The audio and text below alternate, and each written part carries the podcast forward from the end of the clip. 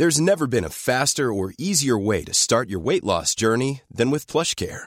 PlushCare accepts most insurance plans and gives you online access to board-certified physicians who can prescribe FDA-approved weight loss medications like Wigovi and Zepbound for those who qualify. Take charge of your health and speak with a board-certified physician about a weight loss plan that's right for you. Get started today at plushcare.com slash weight loss. That's plushcare.com slash weight loss.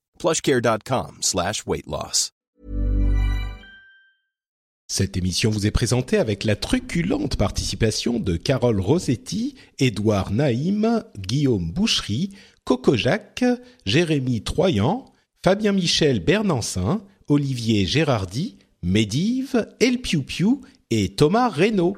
Bonjour à tous et bienvenue sur le Rendez-vous Tech, l'émission qui explore et qui vous résume de manière compréhensible toute l'actualité tech, internet et gadgets.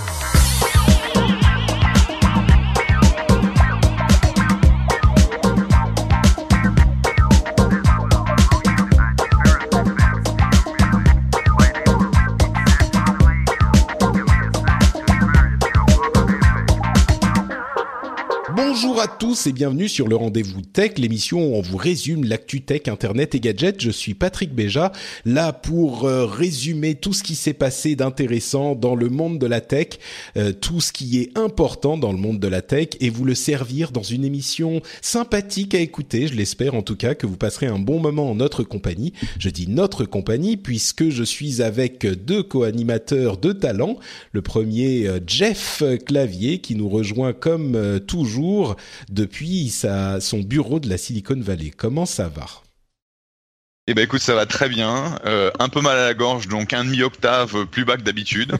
Mais autrement, un grand plaisir de vous rejoindre. Euh, petit passage en Europe la semaine dernière à Madrid où il faisait euh, très beau. Et on a eu plein de pluie ce week-end et maintenant il fait très beau de nouveau. Oui, bah écoute, le, le, je serai en, en Californie, à Los Angeles dans deux semaines et je regardais la température, il fait genre 30 degrés quoi. Donc bon, c'est sûr Yep. que toi t'es un petit peu plus au nord, mais quand même. Et, euh, et oui, on plaisantait entre, avant l'émission que tu aurais la, la voix sexy euh, de la grippe. Donc euh, c'est bien, tu vas pouvoir nous dire des mots doux tech qui vont nous convaincre encore plus que d'habitude. Tout à fait, mon chéri. Euh, oula, ouf, je suis tout émoustillé. Euh, Guillaume, vite, ramène un peu de sérieux dans cette émission. Comment vas-tu, Guillaume Vendée Je vais essayer. Euh, écoute, ça va très très bien. Toujours un grand plaisir de, de participer à tes podcasts, Patrick. Et puis, bah, un grand honneur parce que après avoir connu la voix de Jeff euh, si longtemps, j'ai enfin la chance de participer à un moment euh, Skypesque avec lui. Donc, euh, vraiment très ravi. Ah ben, je vois que tu, tu n'arranges pas cette ambiance un petit peu intime qui est en train de s'installer dans l'émission. Bon, commençons vite à parler alors de euh, réalité virtuelle avant que les choses ne deviennent euh, trop chaudes. On parlait de 30 degrés tout à l'heure. Euh, alors, on va vous parler effectivement de plusieurs choses aujourd'hui. Évidemment, on va parler de la tourmente du, de- du Galaxy Note 7 et de la marque Note et peut-être même de la marque Galaxy dans quelques moments. On va aussi vous parler du fait que Twitter n'est plus à vendre et du coup, enfin plus à vendre. En tout cas, il y a plus d'acheteurs et du coup, bah, qu'est-ce Ouais, que ouais, je, suis, ouais, je pense que c'est important parce que euh, il y a pas, y a personne qui veut effectivement acheter ce truc. Mais si tu amenais euh, une offre dans les 20 milliards, euh, mon Patrick, je pense qu'il te le, il te le vendrait. Oui, c'est ça. C'est que en fait, euh, c'est surtout qu'il n'y a pas d'acheteurs, effectivement. Bon, on va en parler justement avec toi, Jeff. Euh, on aura aussi un tout petit euh, résumé rapide de la conférence Google dont on avait parlé la dernière fois, qui, mais qui maintenant a eu lieu. Il y a quelques petites différences que je voudrais mentionner. Mais avant ça, on a donc la conférence Oculus Connect 3, qui moi m'a beaucoup impressionné. Et puis surtout, euh, la sortie de la euh, du casque de réalité virtuelle de Sony pour sa console PlayStation qui a eu lieu la semaine dernière. Je suis sûr que ça ne vous a pas échappé. Et euh, moi, je suis donc dessus depuis, bah, ça fait cinq jours maintenant, et j'ai un certain rendu d'expérience que je voulais absolument vous faire dans cette émission. Le PlayStation VR, c'est avant tout de la réalité virtuelle pour le jeu. Mais je- alors je vais pas faire une review et des impressions très longues. Pour ça, il faudra écouter le rendez-vous jeu qu'on va euh, enregistrer la semaine prochaine. Mais par contre, il y a des choses qui sont vraiment intéressantes à noter pour la réalité virtuelle au sens un petit peu plus large. euh, et c'est de ça que j'aimerais vous parler. C'est-à-dire que d'une part, euh, le casque lui-même, au niveau matériel, c'est un casque de qualité assez compétente. Euh, c'est pas le plus haut du panier, c'est pas le plus bas du panier non plus avec les appareils mobiles, il fait le job et tous les petits défauts qu'on pourrait effectivement lui reprocher, c'est-à-dire il y a un petit jour entre le casque et votre visage, donc il y a un petit peu de lumière qui passe, euh, le champ de vision n'est pas, ne couvre pas tout votre champ de vision à vous, donc on voit un petit peu de noir sur les côtés, euh, il y a un petit, la résolution est pas extraordinaire, la puissance de la machine n'est pas incroyable, tout ça, ça se ça, ça, disparaît complètement une fois qu'on est immergé dans les expériences de réalité virtuelle. Et euh, la, la grande question qu'on se pose, alors il y a deux questions. D'une part, est-ce qu'il faut l'acheter ou pas? Et d'autre part, est-ce que ça marche? Est-ce que ça va être une mode ou pas? Et moi, j'ai eu deux moments, euh, deux, deux réactions, deux expériences avec euh, le PlayStation VR et donc la VR en général. Le premier, c'était quand j'ai essayé 90% de ces expériences et de ces jeux où j'étais euh, relativement passif et j'étais euh, pas, pas, pas vraiment convaincu par le potentiel, par le grand potentiel dont parlent les gens qui sont euh, qui, qui ont été euh, bah justement convaincus par la réalité virtuelle. Et je voyais, il y avait une expérience où on plongeait dans les fonds marins, euh, il y a une expérience de conduite qui, pour le coup, c'est la gerbe assurée, ce genre de choses les fonds marins, c'était genre bon bah voilà, ça passe, euh, c'est pas inoubliable. On voit effectivement, on peut regarder autour de soi, c'est sympa, c'est pas désagréable, ça marche pour la réalité virtuelle, mais ça m'a pas convaincu. J'en ai eu plusieurs, euh, des jeux euh, de rythme, des trucs un petit peu psychédéliques, etc. C'était sympa, mais bon, voilà, sans plus. Jusqu'à ce que j'essaye le jeu Batman Arkham VR. Et ce jeu-là est un jeu avec lequel il faut être debout et on utilise surtout les manettes, euh, les, les, contrôleurs Move, les contrôleurs qui dont on a un dans chaque main, c'est des sortes de Wiimote en fait qui vont détecter vos mouvements. Ce que ça permet de faire, c'est que ça va modéliser vos mains dans l'environnement du jeu. Et entre ça et le fait qu'on soit debout et qu'on puisse un petit peu, même un tout petit peu, quand on n'a pas beaucoup de place, il y a peut-être un mètre carré et demi euh, de nécessaire, se déplacer un petit peu dans l'environnement, et la qualité de l'expérience elle-même qui est vraiment l'une des plus convaincantes de la réalité virtuelle, eh ben là, j'ai eu mon moment, euh, mon moment waouh VR, dont un petit peu tout le monde parle, euh, mais qui m'a qui m'a vraiment là pour le coup absolument transporté. Le fait de pouvoir voir ses mains, ça a une conséquence incroyable sur le sentiment de présence qu'on a dans cette expérience. Euh, le fait qu'on puisse tendre la main, attraper un objet. Euh, vous, vous, vous immerge totalement dans ce monde. Alors, il y a encore énormément de euh, choses à travailler. Le, l'expérience est vraiment de qualité, mais il y a des objets qu'on peut pas attraper, par exemple. Et c'est tellement, on se sent tellement immergé que quand il y a un objet qu'on peut pas attraper, ben tout de suite ça, ça ça met un conflit avec la, cette présence virtuelle qu'on a. Mais il n'empêche, j'ai vraiment eu ce moment où je me suis dit, oula, là, je suis, je suis ailleurs. Et c'est ce moment dont tous les gens qui sont convaincus par la VR vous parlent. Vous dites, il y a un moment, vous comprenez ce que ça peut faire.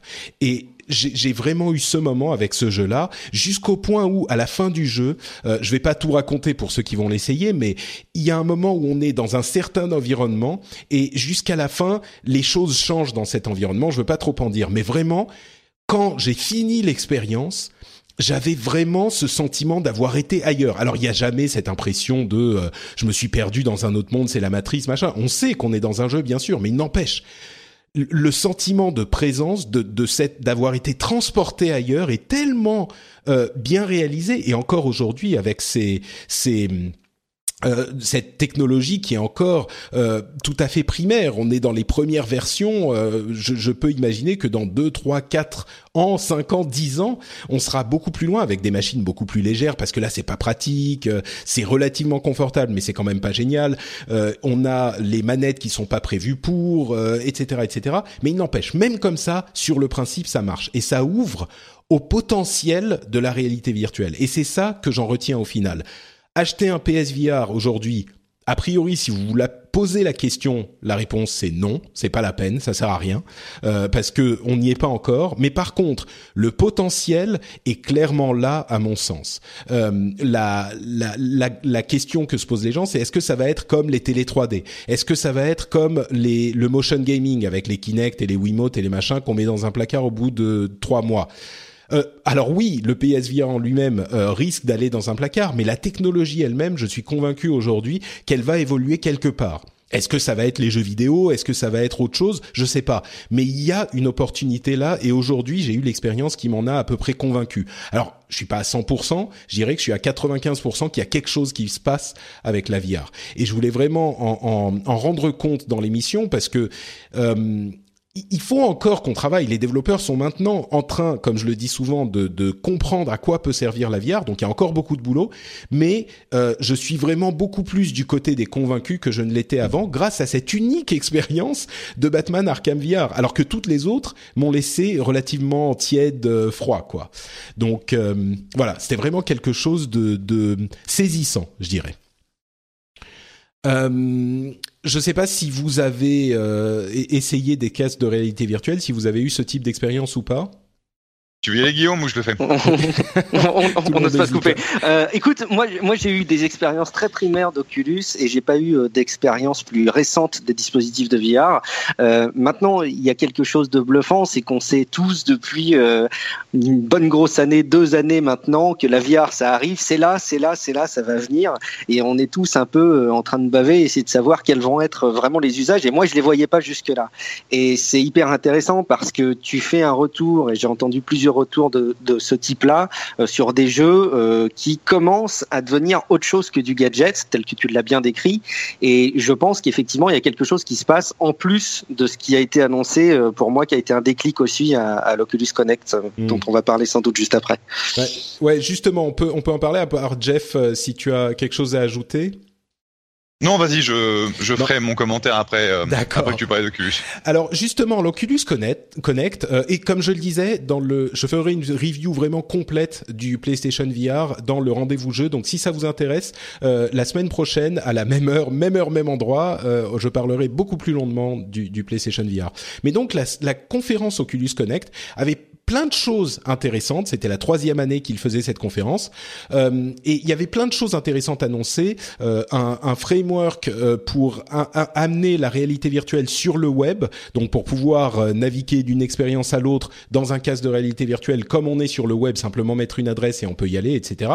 Euh, des, un casque qui serait totalement indépendant, qui s'appelle le prototype Santa Cruz, donc qui est en fait un casque sans fil complet avec une sorte de d'ordinateur dans le casque. Bon, c'est un petit peu comme un, un téléphone qui prend la place de, de l'ordinateur, mais entre le, la VR mobile et la VR euh, d'ordinateur. Donc ça, ça, ça arrivera dans un moment.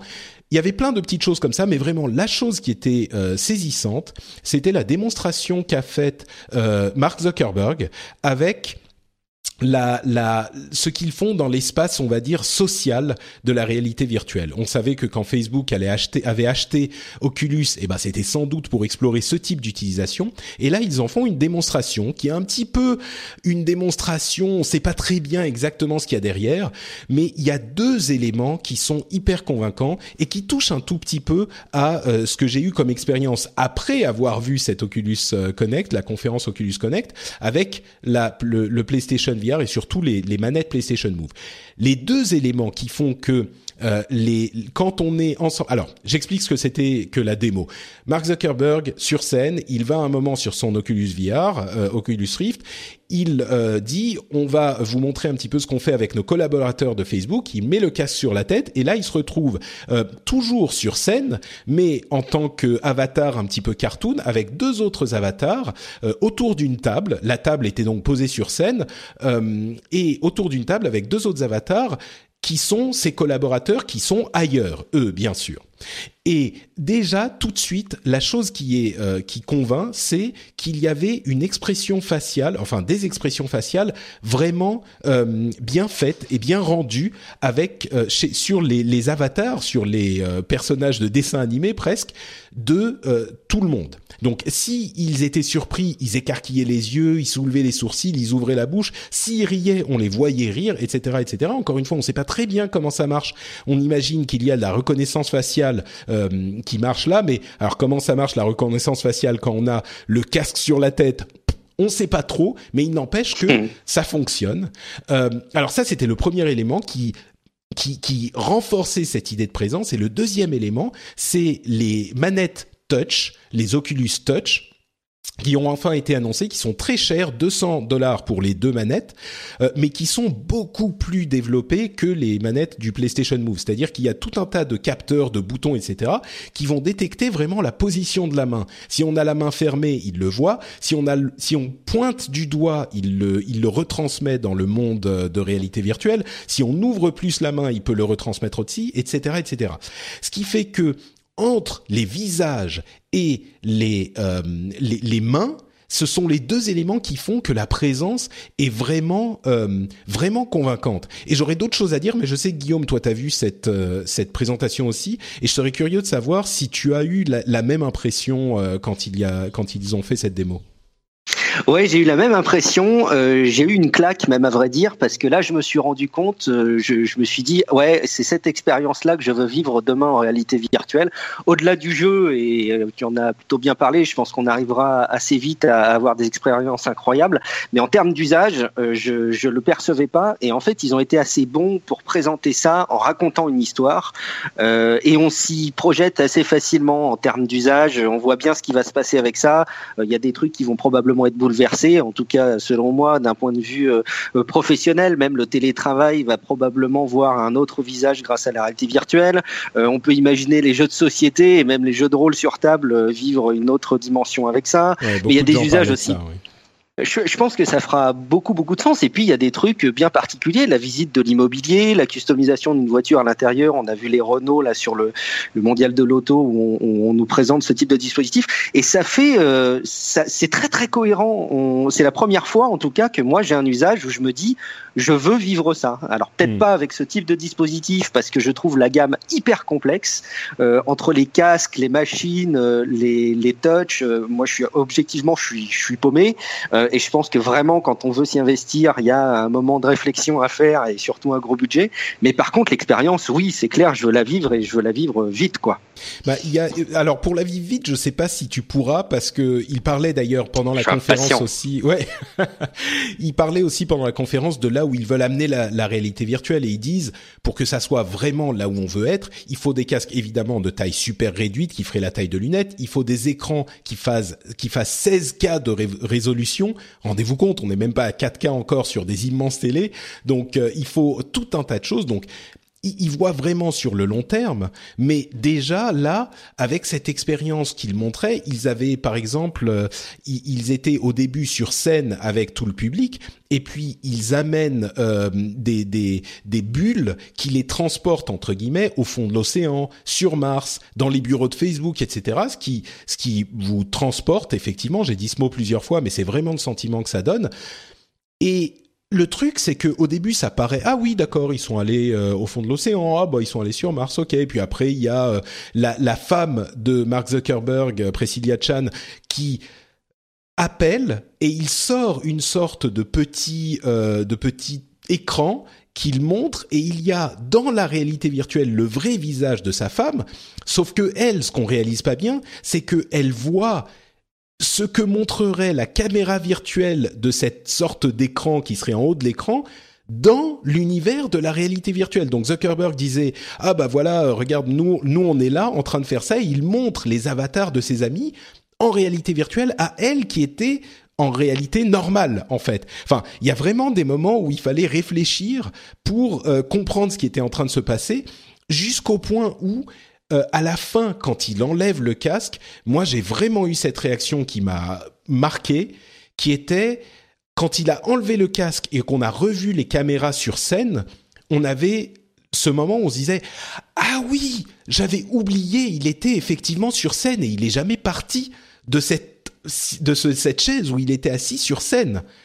Et, et, et quand il l'a enlevé, j'étais vraiment ah Ok, d'accord, oui, non, c'est vrai. Il est, c'est la, la vraie réalité là. C'est, c'est, c'est là qu'il était. Et, et le fait qu'il ait réussi à nous transporter comme ça, c'était un gros, euh, un gros morceau du truc aussi. Donc entre le fait qu'on puisse attraper, enfin, pour moi vraiment, j'y reviens, mais Arkham VR, le fait de pouvoir attraper des, des cartes postales, me les passer d'une main à l'autre, c'était vraiment une expérience folle et c'était avec des, des contrôleurs. Euh, des contrôleurs très très de, de qualité très moyenne. Pareil avec le, le, rendu. Il y avait donc dans Batman, il y, a, il y a le Joker, bien sûr. Il y a un modèle du Joker qui est devant nous. J'avançais vers le visage du Joker et je regardais ses dents toutes pourries et ses yeux verts qui me suivaient à, à un centimètre. C'était pas du tout comme quand je regardais ça sur la télévision. Il n'y avait pas cette distance. J'étais vraiment à un centimètre du Joker. Et même avec les, la, la puissance de calcul de la PlayStation, j'avais l'impression d'y être. J'avais, pendant cette expérience, un, sourire de gamin de 6 ans comme j'ai pas eu depuis très longtemps, vraiment. Donc, euh, vraiment, je crois que euh, là, il y a avec et ce truc dont ils ont parlé euh, avec Zuckerberg a fini de me convaincre.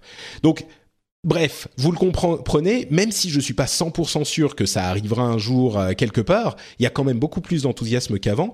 Et je me retourne vers Jeff pour euh, poser la question est-ce que on a comment est-ce qu'on pense à la VR aujourd'hui euh, dans les entreprises que tu visites dans euh, l'environnement le, des, des, innovations de la Silicon Valley?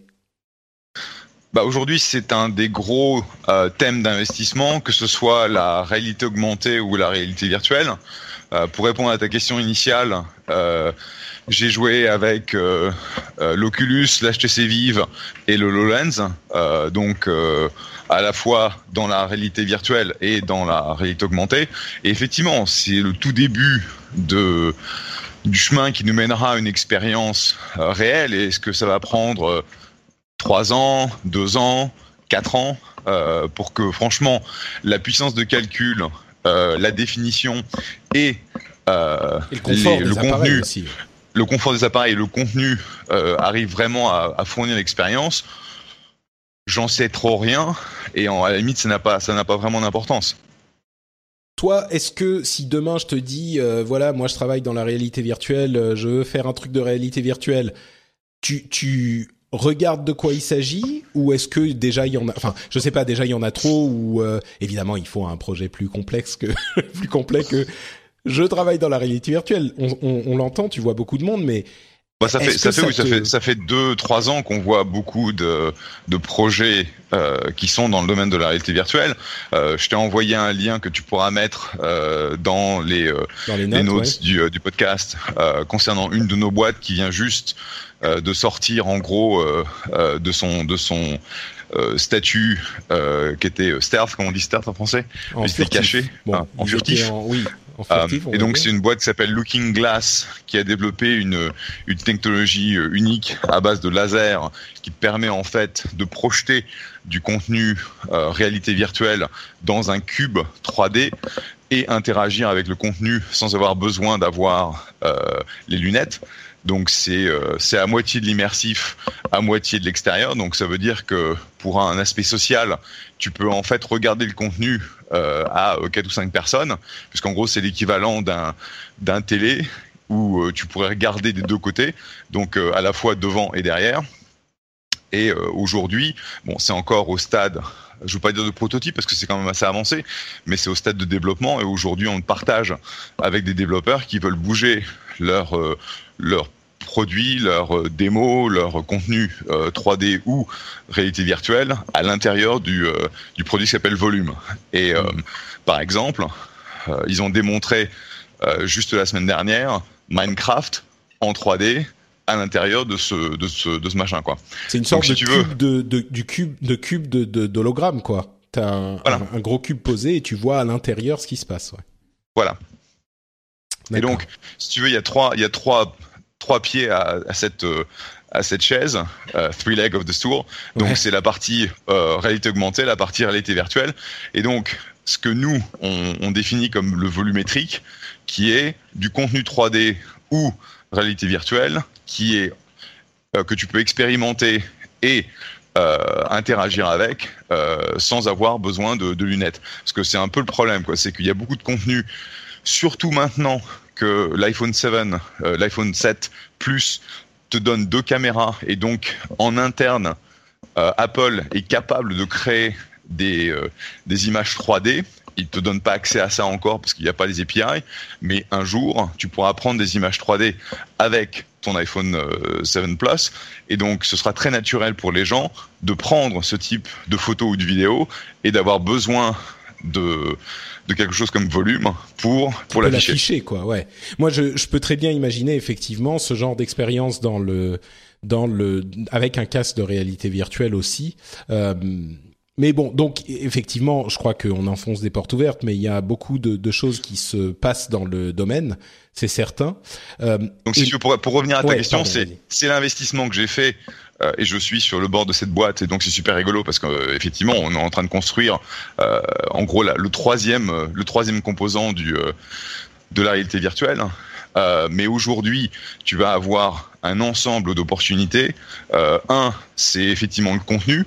Donc, tu as plein de as plein de boîtes qui veulent développer euh, du jeu ou du contenu pour pour expérimenter au travers des des goggles. tu vas avoir les gens qui construisent de l'infrastructure. Donc, parce que étant donné les besoins de latence qui sont euh, très très euh, très très fins avec ce contenu. Il y a des gens qui vont redévelopper en gros une infrastructure réseau et de distribution de données qui est orientée VR. tu as les gens qui développent du hard, donc que ce soit des contrôleurs, que ce soit des, lunettes de nouvelle génération ou des, lunettes qui sont focalisées sur un marché très particulier. le truc le plus fou que j'ai rencontré, c'est des mecs qui ont développé un système sensitif où en gros ils essaient d'envoyer, euh, imagine un espèce de, comment expliquer ça? De, de, bon, imagine un clavier d'ordinateur où tu ne toucherais pas les touches, mais où en gros les touches t'enverraient un petit peu d'air pulsé, très euh, euh, très très fin, très très contenu, où en gros ils essaient de te faire ressentir le côté tactile Hmm. c'est une sorte de retour haptique euh, par air pulsé. Voilà, un retour haptique. Hmm. Euh, enfin, c'est un mélange d'air pulsé et d'électromagnétisme. Euh, ça, c'était c'était carrément du, c'était carrément de la science-fiction. Bon, ça marchait pas super bien, mais les mecs étaient étaient vraiment géniaux. Donc l'idée, c'est comment recréer le côté tactile de la réalité virtuelle, ce que j'ai trouvé super intéressant. Donc on a vraiment on a vraiment vu un peu tout n'importe quoi. plein de trucs qui sont je crois, je crois qu'on est vraiment dans cette phase d'exploration. Hein, c'est clair. Euh, pour les, les, retours haptiques, par exemple, les tactiles, il va y avoir, euh, ça va être nécessaire. Moi, j'imagine que plus tu as les mains bien représentées, j'imagine des sortes de gants, mais euh, des gants, il faudra que tu aies l'impression de, de, de, fermer ta main sur quelque chose. Enfin, il y a plein de choses qu'on est en train d'explorer, c'est certain. Ouais. Donc oui, et euh, c'est ça, ça, qui est, ça qui est super intéressant, c'est qu'en fait on est en dans la phase de, de, de de découverte, d'exploration complète de ce, de ce nouveau monde. Euh, ce qui est assez rigolo, c'est que euh, ce que tu décrivais au début, comme ton expérience, c'est quelque chose qui était similaire à Second Life. Sauf que Second Life n'était, euh, n'avait pas l'expérience de, de, réalité virtuelle. C'était juste au travers de l'ordinateur. Mais c'est un peu ce que Second Life essayait, essayait de faire. Alors, essayer de faire, t'as tout à fait raison. Moi, je suis un tout petit peu, euh, comment dire, je suis un peu euh, hmm, j'ai pas envie de dire pas convaincu, mais je suis wary. Je fais attention à ce genre d'idée qui fait qu'on essaye de retranscrire dans ce nouveau euh, nouvelle technologie des trucs qu'on faisait dans l'ancienne technologie ou dans les anciennes technologies. Et j'ai l'impression que souvent, quand on essaye de faire ça, on se plante. C'est l'exemple du jeu de course, par exemple. On se dit tous, bah, quand on pense à la réalité virtuelle, ah bah oui, je suis dans ma voiture, euh, je regarde à droite, je regarde à gauche, c'est parfait. Mais en fait, non, ça donne la gerbe tout de suite, c'est pas super intéressant. Euh. donc, je sais pas, on, on verra. Mais je veux avancer quand même parce qu'on a d'autres choses euh, dont on doit parler aussi.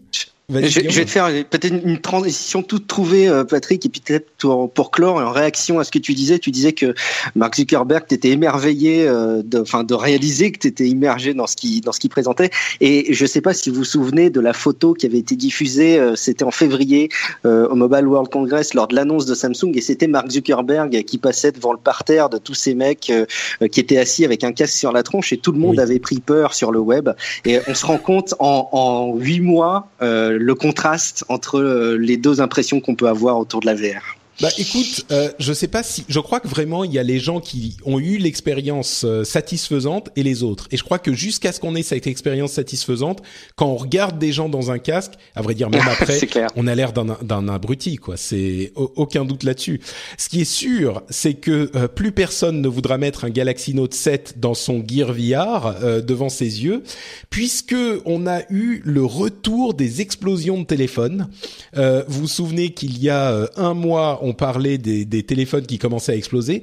Au dernier épisode, je m'étais un petit peu euh, énervé contre des journalistes qui avaient été vite en besogne et qui déclaraient que les modèles euh, échangés de Galaxy Note avaient eux aussi explosé simplement parce qu'on avait un téléphone dont certains disaient que c'était peut-être un téléphone de remplacement qui avait explosé. je, ne reviens pas sur ce que je disais à ce moment. À mon sens, il était trop tôt pour condamner la marque. Mais maintenant, il est plus trop tôt. Euh, on a eu plusieurs, euh, de nombreux cas de téléphones qui ont euh, explosé ou du moins qui se sont enflammés. on a tous entendu parler de, cette histoire. Hein. Les les, les compagnies aériennes et même les autorités de sécurité aérienne demandent aux gens de ne pas prendre de Galaxy Note 7 dans les avions. les les, les opérateurs mobiles reprennent tous les Galaxy Note 7. La production s'est arrêté. Euh, il y a Samsung qui propose de reprendre les, enfin qui dit qu'ils reprennent de toute façon tous les Galaxy Note 7, mais euh, qui offre 100 dollars aux gens qui rachèteront un téléphone Samsung, 25 dollars de toute façon, même si vous n'achetez pas un téléphone Samsung.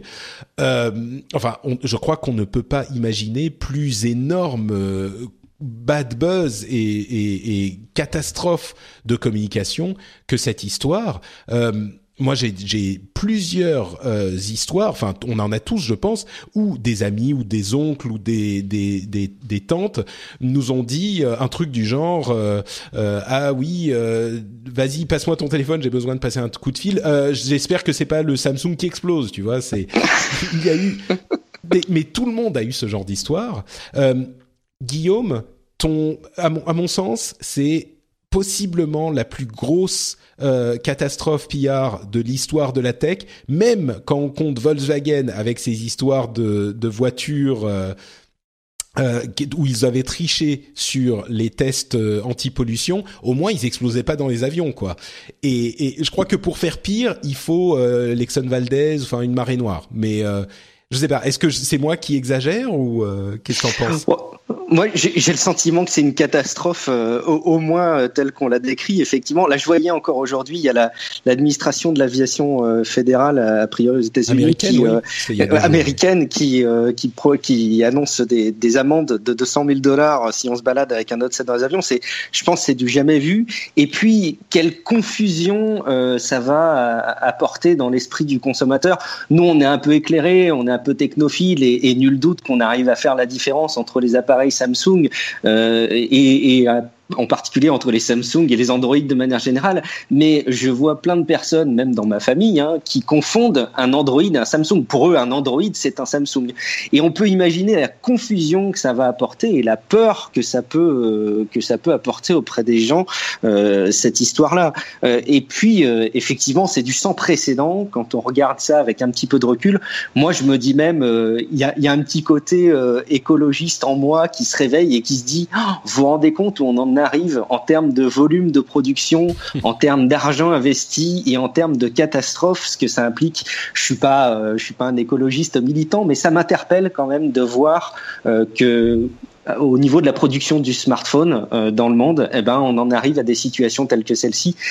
Donc, à voir quels impacts ça va avoir sur le sur les smartphones en général, mais je, je pressens que ça va être beaucoup plus lourd qu'on ne le pense en fait. Bah, déjà, euh, il y a eu 2,5, je crois, millions de Note 7 euh, produits pour la première série.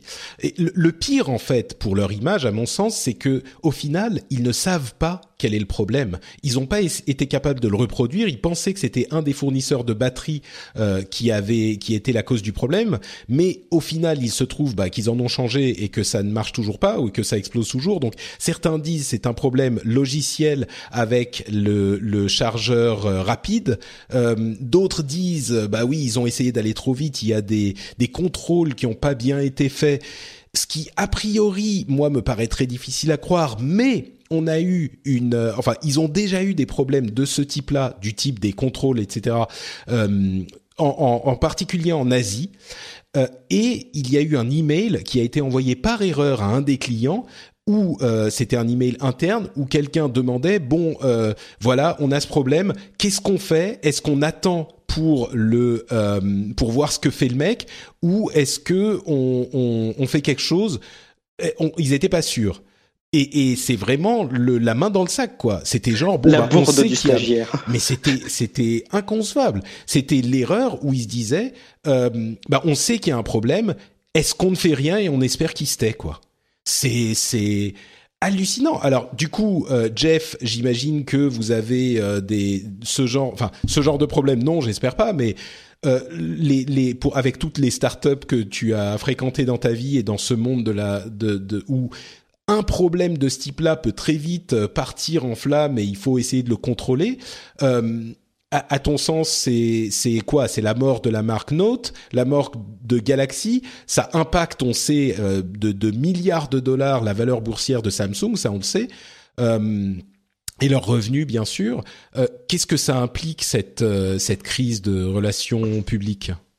Bah, c'est plus qu'une crise de relations publiques au sens où manifestement, ils ont qu'une putain d'idée de ce qui a créé le problème et de, de c'est ça le. Ils ont dit non non mais c'est juste un problème de batterie donc euh, ils ont pointé euh, le doigt sur leur fournisseur de batterie et puis ils ont dit non mais euh, les autres batteries c'est ok mais manifestement c'était pas le cas ils ont qu'une putain d'idée et puis connaissant le, le, la mentalité de, de, des grandes boîtes, ils essaient de, tu vois, d'étouffer les trucs le plus possible en disant non, vous inquiétez pas, vous inquiétez pas. Et là, donc, plus personne va avoir confiance dans leur design. Tu disais euh, bon bah euh, ils arrêtent le design des notes euh, dans le marché parce qu'ils ont qu'une putain d'idée de ce qui a créé le problème. Mais qu'est-ce qui me dit que moi j'ai un Samsung Galaxy S6 euh, avec moi, il a tendance des fois à chauffer un peu, alors que je l'utilise pas du tout. Et donc tu te dis, mais putain, quand est-ce que ce truc va se va se mettre à cramer quoi? Et c'est absolument incroyable. Et du point de vue la façon dont Samsung a traité le problème en essayant d'étouffer l'affaire fait que bah, euh, comment veux-tu que le consommateur ait, euh, ait, aucune confiance dans les euh, dans les trucs qui vont qui vont développer dans le futur sachant qu'ils ont aucune idée de ce qui a créé le problème en, en première en première étape quoi. Bah, le truc, c'est que tu parles du Galaxy du Galaxy S6. Il n'y a jamais eu de problème sur le S6. Il n'y a pas eu de problème sur le S7 non plus. Euh, ils n'ont pas essayer d'étouffer l'affaire. Il y a eu un email malheureux effectivement qui relève d'un état d'esprit. Bon, c'est vrai qu'ils ont eu d'autres problèmes ailleurs euh, sur d'autres téléphones, mais là où je te rejoins un petit peu, c'est et je rejoins aussi Guillaume, c'est que nous on sait. Donc Bon, a priori, on sait que le, le c'est dommage, le Note 7 était très bon euh, à ce petit détail près qu'il risque de vous exploser dans la poche, mais c'est un, c'était quand même un bon téléphone avant ça. Et nous, on sait, mais je pense que euh, les gens entre guillemets normaux, ils vont peut-être réfléchir comme toi tu le fais, Jeff. Euh, je suis sûr qu'il y a beaucoup de gens qui t'écoutent et qui disent ah ouais non mais attends ça va t'exagères, euh, tu es un, un, un Samsung hater, c'est pas euh, aussi dramatique que ça. Il faut comprendre que dans l'esprit des gens normaux, encore une fois, quand on en parle aux 20 heures aux États-Unis ou en France, enfin, si on dit Galaxy Note, c'est bien, on dit pas souvent 7, et parfois même on dit téléphone Samsung, quoi. Et, euh, et, et, comme en plus on aime un petit peu le scandale, le, le, le dégât fait à la, à la marque, bon, déjà des Note 7, moi je le disais déjà dimanche dernier, il y aura pas de Note 8, impossible. Euh, mais aujourd'hui, ils vont continuer avec les Galaxy, mais même ça, je me dis, euh, qu'est-ce qu'ils peuvent faire? Jeff, imagine, toi es dans une, tu es au bord d'une société qui a un énorme problème de PR comme ça. Quelle est même la solution pour euh, essayer de minimiser les, dégâts euh, de, l'image de la boîte? Est-ce qu'il y a une solution? Euh, bah, je sais pas trop parce qu'en fait, ils auraient pu essayer de créer le.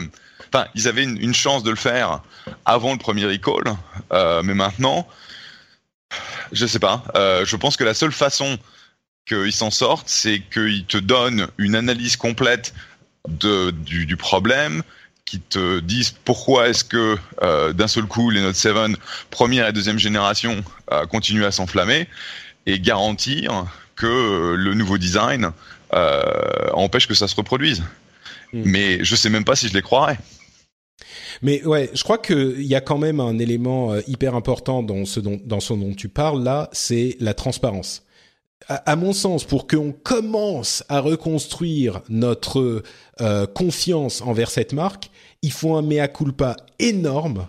Il faut une euh, explication limpide du problème euh, et qu'on, pour qu'on parce que c'est ça le, le gros souci, c'est qu'on sait pas.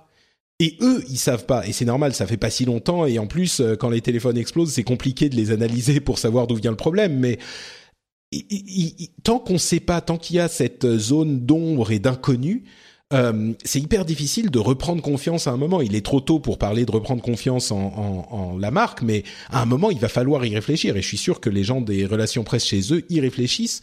Mais il va falloir qu'ils disparaissent pendant quelques semaines et puis qu'ils reviennent avec une explication limpide. Sinon, effectivement, enfin, ça, ça, sera le début du travail, du long travail euh, de reconquête des, des esprits. Je pense. Ouais, je crois que tout, tout, tout part ouais, vraiment de, tout part vraiment pour moi de, de, de l'absence d'infos et, et, vraiment du, du fait qu'ils montrent qu'ils savent pas. Je sais pas si ça a été euh, vérifié et j'ai toujours des doutes euh, et vous allez peut-être pouvoir me, me, contredire ou me confirmer, mais on a vu passer des vidéos euh, du kit de, de programme d'échange parce que c'est pas un rappel, hein, ils présentent pas ça comme un rappel, mais comme un programme d'échange euh, avec un carton unifugé et des gants. Alors j'avoue que je trouve ça tellement énorme que j'ai un doute, je peux pas. Bah, si, je peux si, pas être certain. Ils se disent mais... qu'ils veulent plus prendre de risques, quoi. Et ça, ça montre à quel point euh, ils savent pas euh, ce que c'est et, et, et, ça enfonce le clou encore plus. Et je sais effectivement pas, la question est hyper légitime, Patrick. C'est quand on est dans une telle merde, euh, est-ce qu'il y a un moyen quelconque de diminuer euh, le, le, la de diminuer les problèmes? Je, je crois pas, ouais. quoi. Mmh. Jeff, tu voulais, tu voulais redire quelque chose? Non, non, je disais simplement que euh, je sais pas comment. Tu as raison, c'est une question de transparence. Le problème, c'est qu'ils ont joué la carte de la non-transparence pour essayer de. Bah, de au début, ils étaient de, transparents. De limiter hein. la casse. Et... Au, au, début, bah non, sur le premier appel, ils ont dit. Mais moi, en fait, je pense qu'ils pensaient effectivement que c'était ce, ce, ce fournisseur de batterie qui posait un problème. Moi, je pense vraiment qu'ils qu ont pensé que c'était ça. C'était pas une question de non. Remarquez, c'est peut-être pire. C'est peut-être de l'incompétence à ce niveau, mais euh, ou un problème dans les processus de vérification et de validation des téléphones ou je sais pas. Mais pardon, je t'ai interrompu, Jeff. Non, tu dis qu'ils étaient transparents, mais euh, peut-être qu'ils étaient transparents dans une certaine limite, mais dans les faits, ils ont pas vraiment, euh, ils ont, ils ont pas dit quel était le problème. Bon, ils ont peut-être pas d'idée de quel était quel est le problème, mais comment est-ce qu'ils établissent que la imagine qu'ils trouvent la, le, le, problème et la solution, ça veut dire qu'ils prennent euh, des experts euh, tiers qui euh, garantissent que la, enfin, ça va prendre, ça va prendre des mois et des mois. Mmh. Et, et, effectivement, et je, je sais pas si tu as entendu, mais en même temps, ils ont des problèmes avec une nouvelle génération de machines à laver qui aussi explose. Donc c'est pas uniquement, oui. c'est pas uniquement les Galaxy Note 7, c'est aussi les machines à laver. Ça c'est vraiment pas de peau, c'est vrai. Mais d'ailleurs, je disais quand on a entendu parler de ces nouveaux cas de, de téléphones qui explosent, je disais maintenant, il manque plus qu'un truc, c'est que un, un, un Galaxy euh, S7 explose parce ah ouais. que les téléphones, les téléphones, les batteries, c'est un concentré d'énergie et régulièrement, bah ça explose, ça arrive. Il euh, y en a un tous les, je sais pas, quelques millions de tous les toutes les marques de téléphones au monde. Bah il y en a qui prennent feu, pareil avec les, les ordinateurs portables, etc. Ça arrive de temps en temps. Mais imaginez qu'un S7 euh, prenne feu quelque part dans le monde aujourd'hui immédiatement. Là, c'est enfin c'est le seul truc qui pourrait aller les, les, les enfoncer encore plus. Mais là, c'est la c'est la, la et parce que ça peut arriver. Et là, ça serait complètement bénin parce que ça arrive tout le temps. Mais bon, bref. Euh, parlons peut-être de euh, de l'aspect positif pour quelqu'un dans cette histoire et on se dit euh, à qui va profiter ce, ce crime euh, sans en faire le responsable mais le, pire Apple. moment euh, ben voilà c'est au, au moment de la sortie du Pixel euh, le nouveau téléphone de Google haut de gamme et au moment de la sortie de l'iPhone 7 du coup euh, est-ce que ça redistribue les cartes carrément du haut de gamme? Est-ce que les gens vont se dire Enfin, moi, j'imagine très bien qu'une partie des gens va se dire bon, écoute, euh, fini Samsung, moi je prends Google, je prends le Pixel, il a l'air très bien. Mais j'imagine aussi qu'une partie des gens va se dire bon, toutes ces conneries, c'est fini. euh, moi, je prends Apple. Au moins, le pire truc qui puisse se passer, c'est que euh, il y a le, le antenna gate et quand on le tient mal, on capte euh, pas très bien. Mais euh, ça va pas plus loin, quoi. Donc, euh, je sais pas. euh, ouais, Jeff, tu disais Google et Apple, c'est leur opportunité maintenant. Bah c'est là que c'est là que le crime c'est là où le crime paie quoi. C'est que si tu n'as si tu n'achètes pas un téléphone euh, Samsung parce que tu penses qu'il va te il va te cramer à la tronche et que t'entends que tu vas avoir une euh, parce que en fait c'est ça le, le gros développement de la semaine dernière, c'est que la FAA comme le disait Guillaume te te donne une une prune de 200 000 dollars si jamais tu te fais choper avec un Note 7 parce que tu peux être certain qu'il y a des tonnes de gens qui euh, montaient avec Note 7 euh, dans l'avion parce que si tu as si c'est ton téléphone qu'est-ce que tu veux que tu fasses? Tu vas pas en racheter un juste histoire si t'as Mm. pas si t'as pas eu de problème tu l'emmènes et donc euh, le fait qu'ils augmentent euh, enfin en gros le coût de, braver l'interdiction euh, te coûte 200 000 dollars, ça va en faire réfléchir plus d'un. Donc ça veut dire que tu as des gens qui vont qui vont dire bon ok je suis forcé de me débarrasser de mon Note 7 et c'est pas les 25 dollars ou les 100 dollars que Samsung va te donner qui va te faire changer de qui va te, faire rester chez Samsung. En gros tu tu vas aller ailleurs. Alors soit tu vas aller prendre un Pixel effectivement, Google peut bénéficier de ça euh, si les téléphones sont, sont disponibles en masse, ou tu vas simplement euh, euh, aller aller acheter un iPhone parce que je veux dire l'iPhone 7 c'est quand même une super babasse. Euh, moi je suis très content du mien. Euh, pourquoi pourquoi risquer quoi que ce soit? Et si tu es obligé de changer, bah autant changer sur un truc qui est prouvé. Ouais, je crois que effectivement le truc c'est que Google a des ambitions avec le Pixel, mais on est encore tellement au début. Il est disponible que dans certains pays, il n'est pas disponible en France, on le sait. Euh, aux États-Unis peut-être, mais je suis même pas sûr qu'au niveau de la production ils vont pouvoir suivre. Et si on veut un téléphone haut de gamme, alors oui, il y a des LG, euh, il y a des HTC, etc. Mais c'est quand même euh, Samsung était dans une autre ligue quoi. Et, c'est un petit peu le représentant haut de gamme d'Android qui va en souffrir. Alors je pense que euh, le gros d'Android euh, n'en aura que faire parce que c'est surtout des téléphones un peu moins euh, moins chers. Euh, on a des milieux de gamme et des bas de gamme euh, qui sont très répandus évidemment euh, chez Android, mais pour le haut de gamme, il y a une vraie question qui se pose euh, à mon sens. Donc euh, bon, on voulait parler aussi du Pixel et euh, de la conférence de Google, mais avant ça, avant que euh, Jeff ne disparaisse dans ses meetings à n'en plus finir, je voulais qu'on évoque quand même le cas de Twitter dont on parlait tout à l'heure, avec cette information qu'on a eue il y a quelques jours, selon laquelle non seulement Google et Disney ne sont pas intéressés par l'achat de Twitter, mais aujourd'hui même Salesforce, par la voix de son président Marc Benioff, a fait savoir que euh, il n'était plus intéressé par le rachat de Twitter, sans doute poussé par les actionnaires de la de la boîte de Salesforce qui disaient mais pourquoi est-ce que tu voudrais acheter Twitter? Hors de question nous c'est pas notre business on fait du B2B Euh, Twitter en plus c'est une machine à euh, horrible buzz parce qu'il y a tous les problèmes de trolls et d'insultes et de toxicité etc donc Salesforce n'est plus intéressé non plus. Du coup euh, c'est il y a il y a plus aucun prétendant à la marier euh, Twitter. Euh, alors on sait que Eve Williams, l'un des fondateurs, voulait vendre et que ah j'ai j'ai un j'ai un trou tout à coup. Jack, Jack Dorsey, que Jack, merci. Que Jack qui est ne voulait pas vendre. Donc Jack Dorsey, lui, est sans doute content que du coup ça ne se fasse plus. Mais le truc qui me qui me vient à l'esprit, c'est que ça fait des mois et des mois qu'on parle de l'éventualité selon laquelle, euh, à un moment, Twitter, qui n'arrive pas à grossir en nombre d'utilisateurs et en revenus, devrait finir par se vendre. Et que ça serait, en fait, la, la fin de l'aventure Twitter startup. Et là, par un, hasard étrange, on se retrouve dans une situation où on a eu cette, euh, cette vente qui aurait pu se faire et qui ne s'est pas fait. Donc, on est en fait un Ready to pop the question? The jewelers at BlueNile.com have got sparkle down to a science with beautiful lab grown diamonds worthy of your most brilliant moments. Their lab grown diamonds are independently graded and guaranteed identical to natural diamonds, and they're ready to ship to your door. Go to BlueNile.com and use promo code LISTEN to get $50 off your purchase of $500 or more. That's code LISTEN at BlueNile.com for $50 off. BlueNile.com code LISTEN. Hiring for your small business? If you're not looking for professionals on LinkedIn, you're looking in the wrong place. That's like looking for your car keys in a fish tank.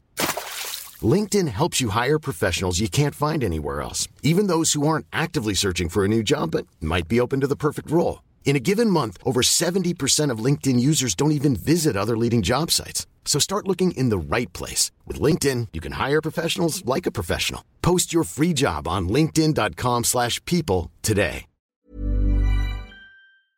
Dans une situation où on se dit, euh, la, la fin, eh ben même la fin n'arrive pas. Donc maintenant, euh, on fait quoi? Qu'est-ce qui se passe? Et, et, là, du coup, bah encore une fois, je me retourne vers Jeff, qui connaît cet univers. Euh, Qu'est-ce qui se passe pour une boîte comme Twitter si elle ne peut entre guillemets même pas se vendre? Yahoo euh... Ben oui, c'est un peu le, le ce qui vient. Bah, Encore bah, que Yahoo, ils ont eu, ils ont d'énormes problèmes aussi, qui dont on oui, parlera plus tard. Mais Effectivement, effectivement. Euh, bah en fait, moi, mon seul regret dans l'histoire, c'est que je me suis pas acheté sur mes, parce que malheureusement, euh, j'ai vendu des boîtes à Twitter et j'ai encore plein de stock Twitter dans mes fonds et je me suis pas acheté comme un crétin que j'étais sur la sur la stock pour les vendre à 25 dollars parce que 25 dollars ça aurait été super. euh, mais pour répondre à et ta question, ils, ils sont retombés à combien? Ils sont descendus à 16, un truc comme ça. Euh, parce qu'en fait, ils étaient à 16, ils sont montés à 25 parce que tout le monde était excité euh, à l'idée que bah euh, soit un Disney où euh, bon l'argument était pas forcément évident, soit un Google où tu te dis toujours bah Google a pas réussi dans le, dans le social donc racheter Twitter à la limite ça aurait du ouais, sens.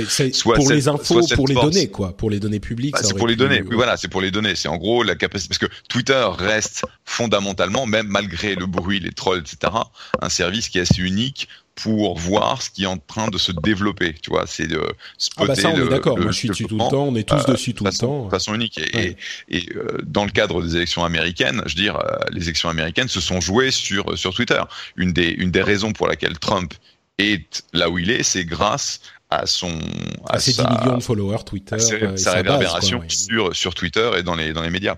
Et donc fondamental. Et, et quand quand Salesforce a dit je vais la racheter, tout le monde a dit Mais ça n'a aucun sens, ça n'avait strictement aucun sens. Et effectivement, euh, autant Benioff, il semblerait, avait vraiment envie de se racheter Twitter pour des raisons.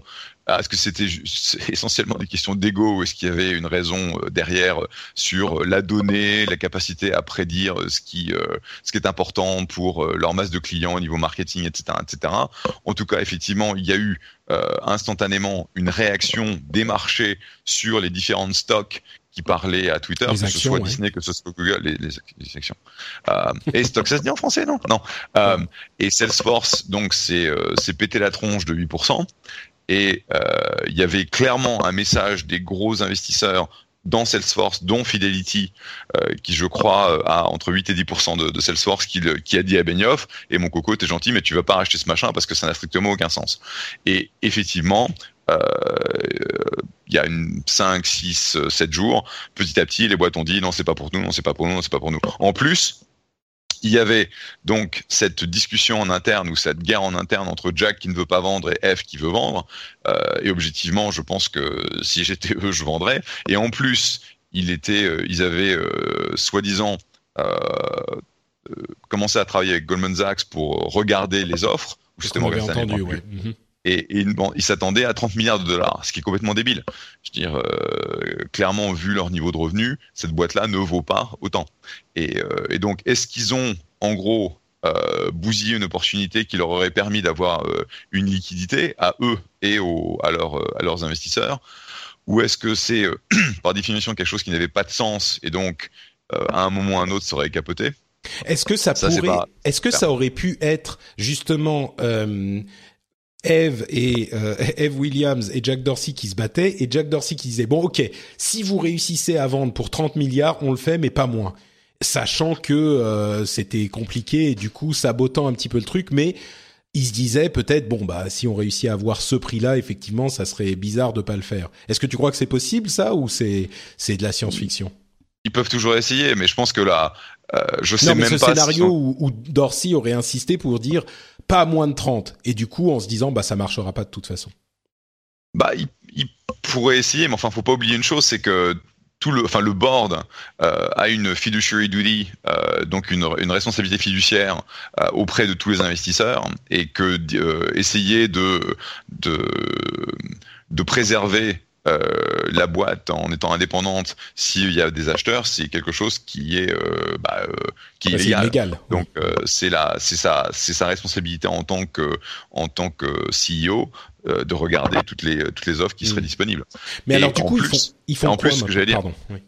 Bah justement, le problème c'est que ça fait un an que Jack est revenu, ça fait un an que Jack est revenu à mi-temps, et ça fait un an que en gros Twitter n'avance pas. Donc clairement Jack n'a pas réussi son turnaround. Clairement Jack travaillant à temps partiel, ça marche pas.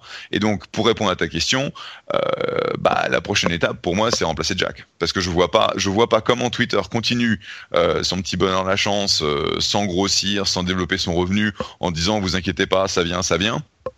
Ou en fait fondamentalement tu euh, t'as pas de de mec au produit parce qu'en fait Jack et d'une certaine d'une certaine manière Eve sont deux fondateurs qui ont une vision très très particulière de ce que le produit était quand ils l'ont conçu il y a dix ans.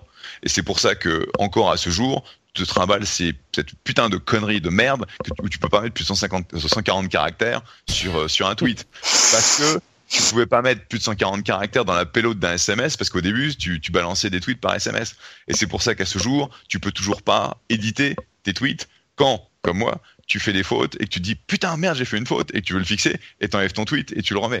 Donc euh, c'est le c'est le problème où le, le management n'a pas réussi en fait à passer au-delà de la vision initiale du produit que les fondateurs avaient ont, ont installé et ont maintenu parce qu'ils sont encore aujourd'hui en position de en position de pouvoir. Et donc soit Jack vient à plein temps en laissant Square dans les mains de quelqu'un d'autre soit Jack se barre et ils vont chercher quelqu'un d'autre ce qui à mon avis bon clairement au bout d'un an euh, d'un régime à, à 50% de Jack de toute façon ça ne ça ne fonctionne pas ça ne marche pas la boîte n'a pas fait de progrès ils n'ont pas réussi à embaucher des mecs au niveau produit euh, les mecs qui étaient vraiment très bons se sont barrés. Donc, euh, où est-ce qu'ils vont pour éviter une, une sortie à la Yahoo? Euh, bah, J'avoue que je sais pas, mais la seule chose qui me semble, euh, qui me semble faisable, c'est un changement de, management. Ouais. Donc, mais, c'est marrant parce que tu parles de cette vision de Twitter qui est hyper euh, particulière et qui fait que le service est, est complètement différent de tous les autres. Et c'est cette dichotomie dont on parle régulièrement, euh, cette ironie étrange, qui est que le service est hyper utilisé par les 300 millions d'utilisateurs qui sont des gens importants entre guillemets, c'est-à-dire des journalistes, des célébrités, des etc. Euh, en, en peut-être pas en majorité, mais en tout cas qui font qui qui qui euh, font avancer le, le truc, qui font son attrait. Et il n'y a pas d'alternative, il y en a pas d'autres. Et malgré ça, ils n'arrivent pas. Enfin bref, on en a déjà déjà discuté. Euh, Mais c'est la même chose. On, on a exactement la même discussion depuis un an. Je suis sûr que si Ouais, on ouais, allait sûr, chercher ouais. le, LR, le, LRDV, le LRDV qu'on a fait au moment où Jack est, est revenu, où tout le monde se disait bon bah effectivement euh, fondateur temps partiel, c'est pas évident, mais pourquoi pas euh, à la limite il va essayer, on va voir. Et au bout d'un an, clairement c'est un échec, c'est une connerie. Donc qu'est-ce que peut faire le board? Bah en gros c'est le c'est le c'est lui dire merci, on a essayé, ça n'a pas marché.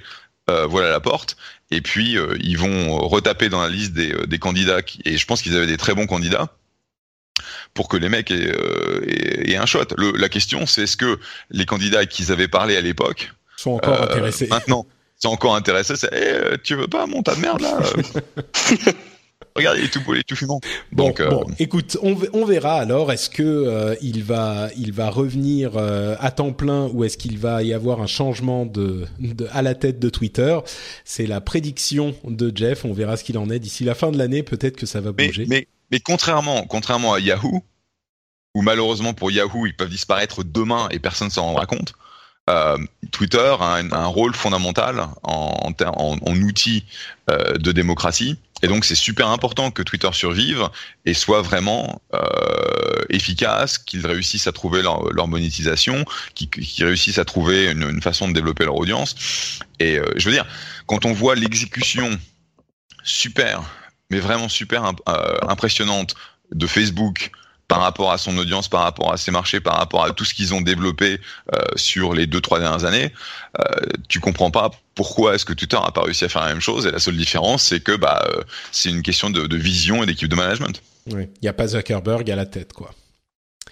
Euh, mais justement, je sais que tu dois partir très bientôt, euh, mais je voudrais te poser la question sur Yahoo justement.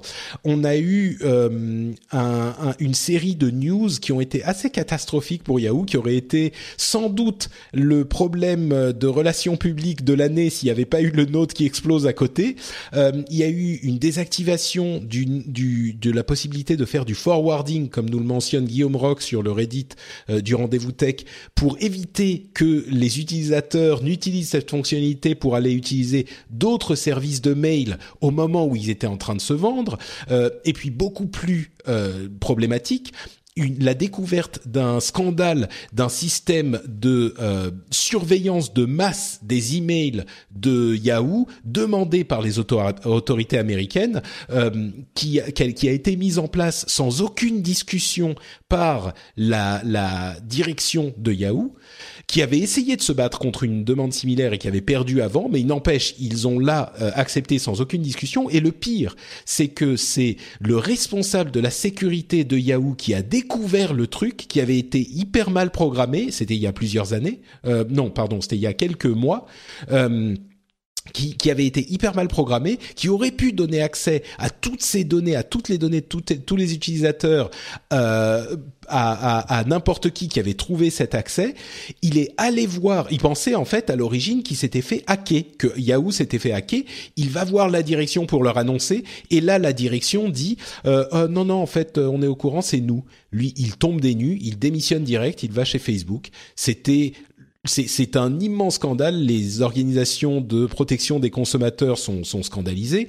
Et les racheteurs de Yahoo, de ce, euh, vous vous souvenez de l'histoire du reverse spin-off, voilà, les racheteurs de Yahoo qui rachetaient la marque Yahoo et le, euh, le, le, les sites, les propriétés Yahoo à part Alibaba, Verizon sont en train de dire euh, avec toutes vos conneries là, la valeur de votre société a euh, énormément baissé, donc on veut, il, il serait possible qu'on demande un milliard de euh, rabais sur le prix qui était, je sais plus combien, 4 ou 5 milliards, quelque chose comme ça.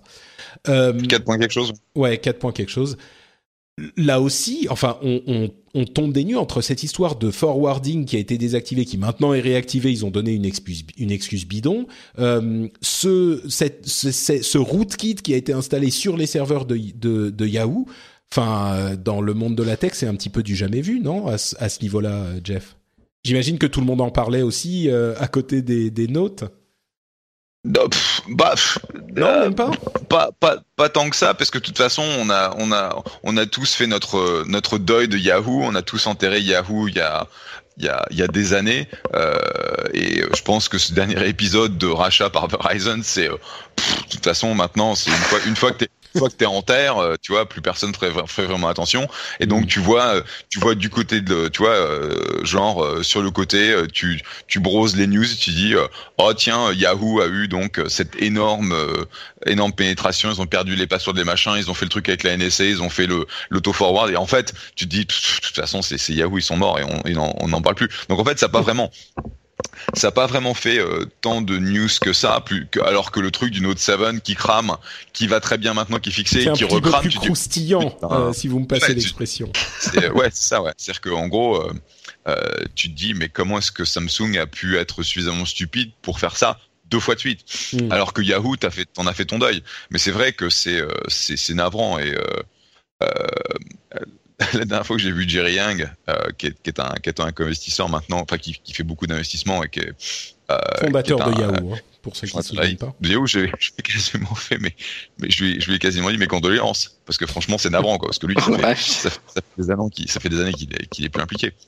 Et puis bon, on peut pas dire qu'il est, qu'il est, qu'il était euh, sans faute dans ce qui s'est passé avec Yahoo non plus, mais euh, c'est vrai que parce qu'il était contre le rachat par euh, par Microsoft à l'époque. Rappelez quand Yahoo pourrait pu se vendre pour 40 milliards. Euh, Je crois ben, que tout le monde ben s'en souvient avec euh, avec euh, douleur.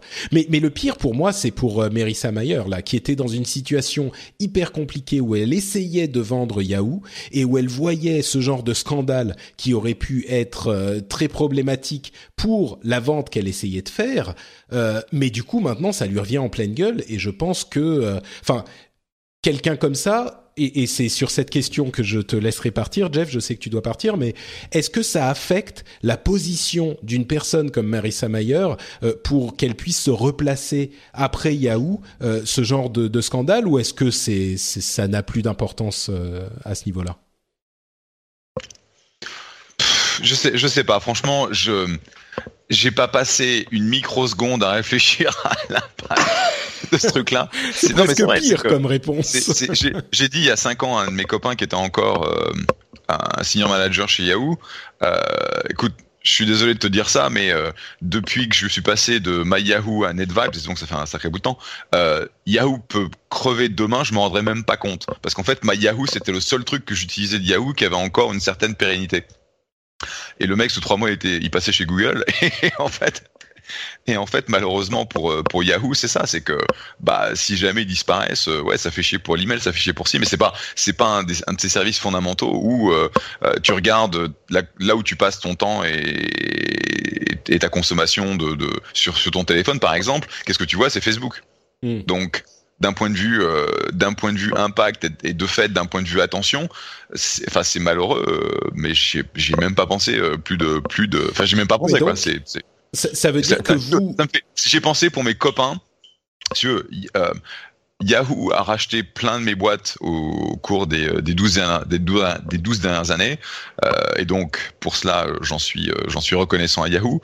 Euh, J'ai encore euh, deux ou trois copains très chers qui sont, qui sont chez Yahoo pour un certain temps, étant donné que quand tu te fais racheter, tu, tu dois passer X années dans, dans la boîte. Et en gros, si tu veux, ils ont tous l'application sur leur téléphone qui compte les jours. Quoi. et c'est ce à quoi je pense. Et je pense à, aux pauvres gus qui sont stock là-dedans. quoi. Mais du coup, ce que je retiens de ce dont tu parles, c'est que finalement, entre vous, euh, entre VC, entre investisseurs, euh, vous pensez avant tout à ce que vous utilisez, peut-être à, à, ce qui pourra être utilisé dans le futur, mais quand vous regardez les produits existants, si entre vous personne n'utilise, bah vous n'y prêtez plus vraiment attention. Ouais, c'est ça, ouais. Hmm. C'est-à-dire que le, le, le, le coup AT&T, Verizon, machin, machin, c'était intéressant parce que c'était un, c'était un cas de, un, petit peu un cas d'école. Mais quand tu vois que ils se vendent pour 4 milliards de dollars, c'est, c'est, c'est Alors qu'il valait 40 quelques années avant, oui, c'est un...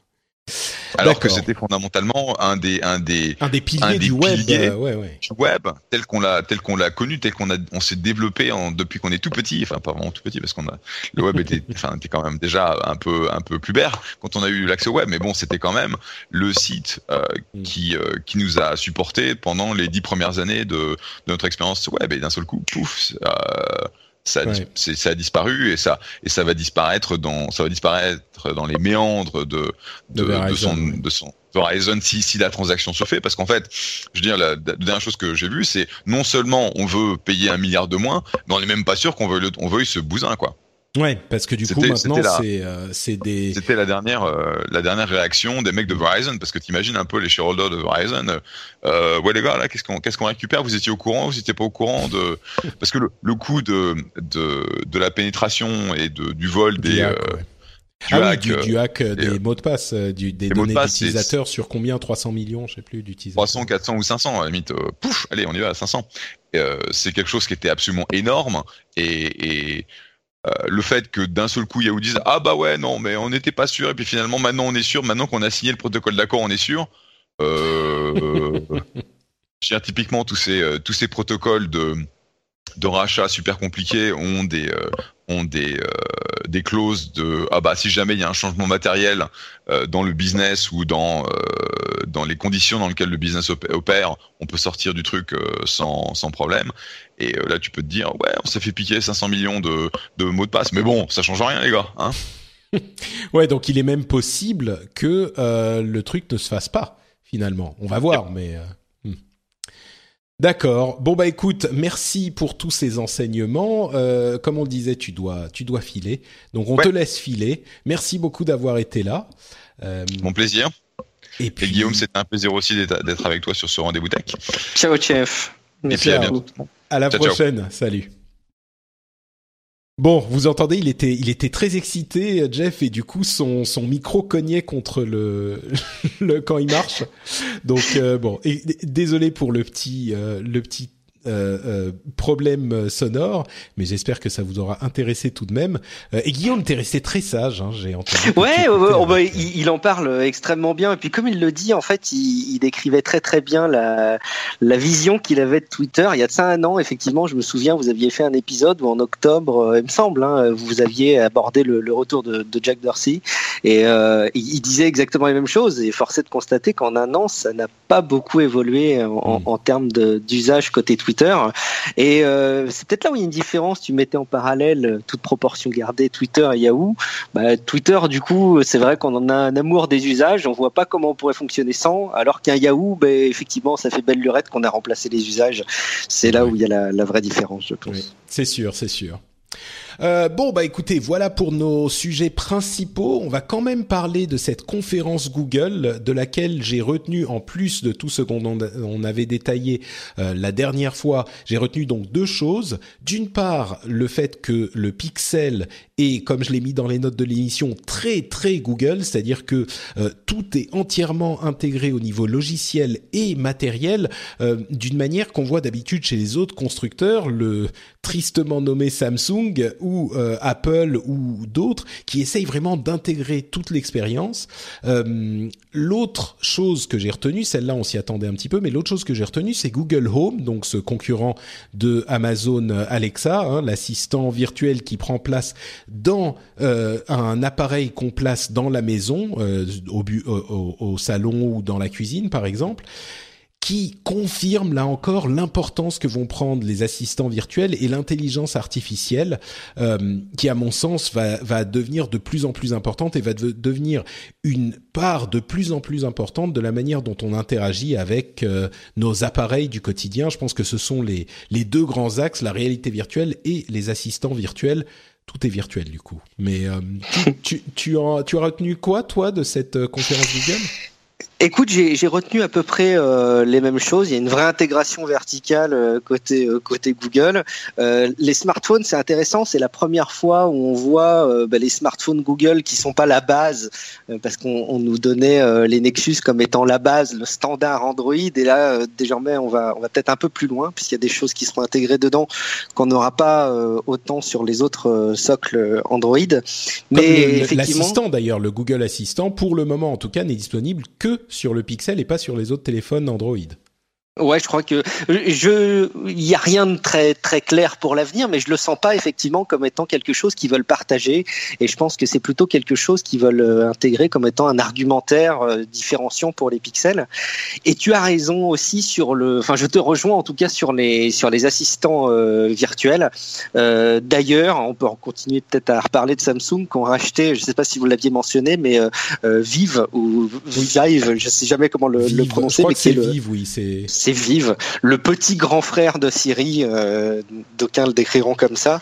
Et, effectivement, ça bah, devient clé. Moi, juste, je sais que... juste pour expliquer, c'était le, le nouvel assistant virtuel développé par ceux qui avaient créé Siri. Bien sûr, Siri racheté par euh, Apple pour l'intégrer à leur téléphone. Donc ils sont partis et ils sont allés en faire un autre qui a racheté Samsung. Donc il y a vraiment euh, l'importance de ce, cet aspect de l'informatique ils veulent tous se doter de ça. Et moi, je me rends compte hein, à l'usage, je suis pas encore euh, plongé dans dans l'interface vocale, mais il y a quand même ah pas bah, mal de petits usages que je fais comme ça.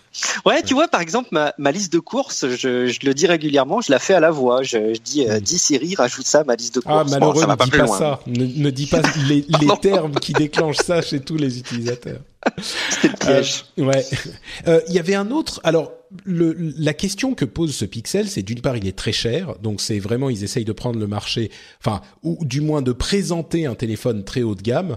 Euh, et, et c'est à se demander si cette intégration logicielle matérielle n'est pas une réponse euh, importante à apporter aux problèmes de la mobilité et de ces produits de, qui sont devenus des produits de consommation aujourd'hui pour assurer la meilleure expérience utilisateur possible. Euh, en tout cas, c'est euh, le pari que semble faire Google sur ces appareils Pixel, euh, qui rappelle évidemment l'expérience le, d'Apple dans le domaine. Et l'autre grande surprise, c'était qu'il n'y avait pas de présentation de ce fameux OS Andromeda qui euh, réunirait Android et, euh, et, et, Chrome, euh, donc Andro, Chrome, Andromeda peut-être, voilà. Donc ils en ont même pas parlé, ils l'ont pas évoqué. Euh, donc peut-être euh, arriver à avoir euh, arriver plus tard. On sait que ça bouge au niveau des Chromebooks. Il y a un, un, très beau Chromebook Samsung, encore eux, qui a été leaké il y a quelques jours. Mais voilà, donc pas d'Andromeda, c'était aussi à noter parce qu'on était quasiment certain qu'il arriverait. Ouais, euh, dernier, euh, dernières informations euh, qu'on va traiter. Il y en a une petite série qu'on va traiter un petit peu plus rapidement. D'abord, euh, Workplace, le Facebook pour le travail, a été annoncé avec un modèle d'affaires intéressant qui était de euh, 3 dollars par utilisateur actif pour les premiers euh, 1000 utilisateurs, 2 dollars par utilisateur actif pour 1000 à, 2, à 10 000, et puis 1 dollar au-delà. Et encore une fois, c'est pour les utilisateurs actifs et pas les utilisateurs tout court. Donc c'est uniquement les gens qui utilisent votre service Facebook euh, au travail. Il y a aussi Marketplace qui est un petit peu l'équivalent du Bon Coin. Donc Workplace, Marketplace, ils sont en train de développer euh, ce produit aussi. Euh, ouais, on a déjà évoqué Workplace euh, à plusieurs reprises. Peut-être quelques mots sur ce que tu penses du produit, toi, Guillaume? Euh, Workplace, je suis à peu près convaincu que ça va très très vite s'étendre euh, dans les boîtes. Moi, je le vois dans, dans l'entreprise dans laquelle je bosse aujourd'hui. Il y a du chatter très timidement qui, qui, qui s'intègre et euh, on est quand même très très loin de, de l'interface et des usages possibles d'un Facebook at work, enfin d'un Workplace maintenant. Euh, donc, je suis assez convaincu que ça va que ça va arriver. Et puis, il va y avoir la, la preuve de l'usage. Encore une fois, je suis assez convaincu que des collaborateurs d'une boîte euh, vont pouvoir euh, montrer très rapidement les les usages qu'ils en font. Euh, bon, il faut voir euh, sous quelle vitesse ça va arriver dans l'état d'esprit des, des Français, en tout cas de notre côté. Est-ce que tu utilises Slack, toi? Alors, j'utilise pas Slack et c'est pas faute qu'on m'ait euh, motivé à multiples ah oui. reprises. On me l'a demandé pour mes podcasts euh, et j'avoue que je suis vraiment hermétique à, au fonctionnement et pourtant, mais je suis convaincu que c'est génial et tout le monde me dit que c'est très très bien et je n'arrive pas à me plonger dedans. Il euh, y a un problème d'interface, je sais pas, je, ou je fais un blocage. mais tu sais, psychologique. Que, non, mais je crois que tu euh, montres bien le, la réaction qu'auront beaucoup de gens à mon sens parce que beaucoup parlent de Slack comme un outil de travail hyper euh, utile, et c'est vrai qu'il l'est, mais c'est quand même un truc qui est encore autre chose, c'est un niveau au-dessus. Et je crois qu'il y a des gens qui doivent être un petit peu technophiles euh, pour utiliser Slack, et je crois que euh, les gens qui mettent en concurrence Facebook, Workplace et Slack mmh. se trompent un peu. Je crois que Workplace, ça va fonctionner parce qu'on n'a pas besoin d'apprendre une nouvelle interface. Et alors que Slack, bah mine de rien, oui, c'est utile, mais quand on fait un autre type de travail, c'est pas juste pour la communication interne euh, de l'entreprise, c'est euh, pour travailler vraiment. Alors que Workplace, ça peut être utilisé de manière un petit peu plus, euh, bien sûr pour le travail, mais de manière un petit peu plus détendue, casual, je dirais. Donc bon, on verra ce que ça. Ce ouais, que ça ouais, je pense qu'il y a on verra aux usages. Je peux, je peux rebondir peut-être juste sur, euh, sûr, sur Marketplace, sûr, euh, Patrick, parce que je suis assez convaincu que là, il y a une vraie force de frappe de Facebook. Il y a quelque chose de d'impressionnant qui risque d'arriver. Je Donc le pressens comme ça. d'eBay ou du Bon Coin euh, qui sont en train de, de, de lancer aussi. Hein, Marketplace. Tout à fait. Tout à fait, les, environnements de, vente et même de vente entre particuliers. Euh, moi, je suis marqué aujourd'hui du nombre de groupes qui existent dans Facebook. Faites le, faites le test euh, chez vous sur Facebook. Vous allez chercher les groupes de vente de votre ville, de votre région, de votre département. Vous allez en trouver euh, des palettes entières. Euh, et puis, vous avez aussi plein de groupes de vente sur des, des domaines euh, très affinitaires. Par exemple, c'est un peu mon dada, je le remets toujours, je le recite toujours, mais les jeux de rôle rôle, l'échange et la vente qu'il peut y avoir de bouquins d'occasion de jeux de rôle, c'est pas sur le bon coin, c'est pas sur eBay. Vous allez trouver ça dans des groupes spécialisés sur Facebook. Et là, il y en aura vraiment des tonnes et des tonnes d'échanges et de vente de ces de ces bouquins. Donc, je pense que sur certains usages, Facebook a une force de frappe pour la vente qui est qui est incroyable, quoi. Donc, on va voir arriver ça très très vite, je pense. Je suis, je suis, assez d'accord avec toi. Je pense que le bon coin va pas disparaître, mais par contre, c'est vrai que euh, l'utilisation de cette plateforme Facebook euh, pour la vente risque d'être, enfin, e-, exactement ce que tu as dit. Des groupes, il y en a, mais un nombre incalculable. Donc, euh, il n'y a pas de raison que ça fonctionne pas comme ça aussi. Microsoft a envoyé ses invitations pour le 26 octobre euh, et ils annonceront sans doute un télé, pardon, un, ordinateur euh, PC Surface de bureau. Alors Surface de bureau, ok. Euh, J'attends de voir ce que ça va donner, mais a priori il y aura pas de renouvellement des gammes Surface Pro et Surface Book qui étaient celles qu'on attendait. Donc bon, à voir ce qu'ils vont présenter. Il y a aussi la mise en vente des HoloLens euh, en, en, Europe, euh, notamment en Allemagne, en France, en Angleterre, etc. Donc si vous aviez 3000 euros ou 3000 dollars à dépenser pour le HoloLens, ben maintenant vous pouvez. Voilà. Euh, bon, je fais pas de secret du fait que je ne, je crois beaucoup moins à l'HoloLens que à, à, à d'autres choses. Euh, une autre chose dont je voulais euh, parler, c'était la taxe YouTube euh, qui fait son retour dans les législations. Euh, en fait, il y a déjà eu à plusieurs moments des taxes qui avaient été envisagées sur la publicité notamment sur la publicité en ligne et qui avaient été abandonnées mais là la, la la taxe est en train de revenir euh, et il y a des députés qui veulent modifier euh, le code des impôts pour intégrer une taxe sur la diffusion, en vidéo physique et en ligne de contenu audiovisuel euh, qui viserait donc bah, simplement à taxer. C'est clairement une taxe YouTube, mais ça toucherait aussi Netflix, etc., etc et elle serait fixée à 2% du chiffre d'affaires des abonnements ou des ventes euh, ou de la publicité. Et sans vouloir partir sur la politique à tout prix, euh, j'avoue que je suis un peu perplexe face à cette, euh, à cette taxe et je me demande pourquoi, je comprends pas. Pourquoi est-ce que tout à coup on va se dire, enfin, il y a déjà des taxes qui sont euh, euh, qui existent sur quand quand il y a de la publicité qui est vendue, il y a de la TVA qui est euh, appliquée. Pourquoi est-ce qu'on rajoute 2% sur le chiffre d'affaires total en plus, spécifiquement sur la vidéo? Pourquoi pas sur d'autres choses? Je, je suis interrogatif, on va dire. Alors Évidemment, c'est, euh, j'imagine que c'est parce qu'on essaye de récupérer l'argent euh, des manipulations fiscales qui font que certaines des grandes sociétés du net euh, payent moins d'argent que d'autres. Mais à ce moment, c'est à ce problème qu'il faut s'attaquer, pas spécifiquement à la vente de vidéos. Enfin, je, est-ce que je, rate quelque chose, Guillaume? Tu, tu, tu comprends toi pourquoi est-ce qu'on fait cette taxe spécifiquement sur la vidéo non, je pense, je pense qu'il faudrait que tu fasses une, une rubrique dans le rendez-vous tech qui reste la chronique législative euh, incompréhensible, parce qu'effectivement, on a du mal à le justifier, on a du mal à le comprendre. J'ai même l'impression que c'est un peu antiproductif, parce que même si c'est des boîtes qui ont de quoi, euh, notamment Google pour YouTube, qui a de quoi absorber largement une telle taxe, euh, ça donne quand même l'impression qu'au final, on taxe un peu les créateurs, puisque c'est à eux que, que revient une partie des revenus. Je trouve ça effectivement assez flou. Et euh, ben, ça fait comme tous ces sujets tech qu'on aborde sous l'angle de la politique, euh, on a quand même l'impression qu'il y a euh, deux mondes. Il y a le monde de la tech et le monde des politiques, et que marier les deux reste assez complexe, j'ai l'impression. Ben, je suis, s'il y a des gens qui comprennent ou défendent cette taxe, je vous encourage vraiment à venir me dire simplement ce que vous pensez qui motive une taxe de cette nature au-delà de la question de, l'évasion fiscale, qui est un débat plus vaste et qu'on pourrait avoir, mais s'il y a une autre raison que vous imaginez, euh, venez dans les commentaires de l'émission me dire ce que vous en pensez parce que je serais curieux. Il y a peut-être quelque chose que je rate tout simplement, mais j'ai pas l'impression et ça me paraît horriblement arbitraire.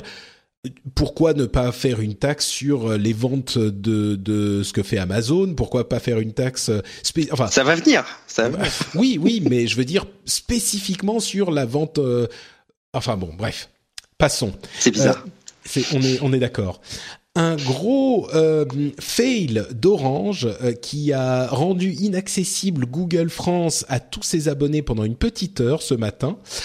Euh, et qui est une illustration en fait des dangers d'un système de blocage de sites pour une raison qu'on ne comprend pas.